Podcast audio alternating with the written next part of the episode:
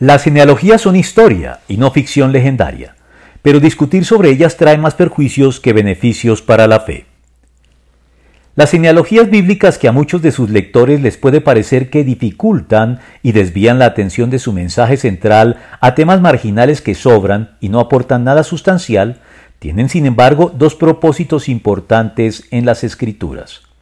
El primero, y más general, es honrar el compromiso del pueblo judío con la historia real, estableciendo que la narración en cuestión está basada en hechos, y no en mitos y leyendas, como sucede con frecuencia en las narraciones de la cultura greco-romana y otras de la antigüedad.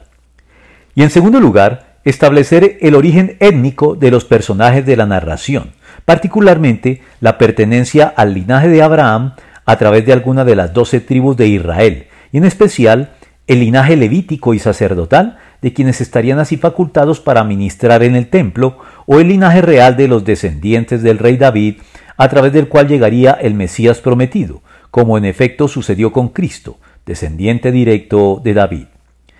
Pero dado que las genealogías no son exhaustivas, sino meramente esquemáticas y representativas, es decir, que no incluyen todas las líneas de descendencia, sino las que son representativas para los propósitos del autor, pudiendo contener lagunas, saltos o intervalos conscientemente omitidos en la línea de descendencia en cuestión,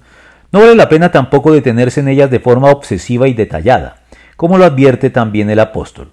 Y dejen de prestar atención a leyendas y genealogías interminables. Esas cosas provocan controversias, en vez de llevar adelante la obra de Dios que es por la fe. Primera de Timoteo 1.4.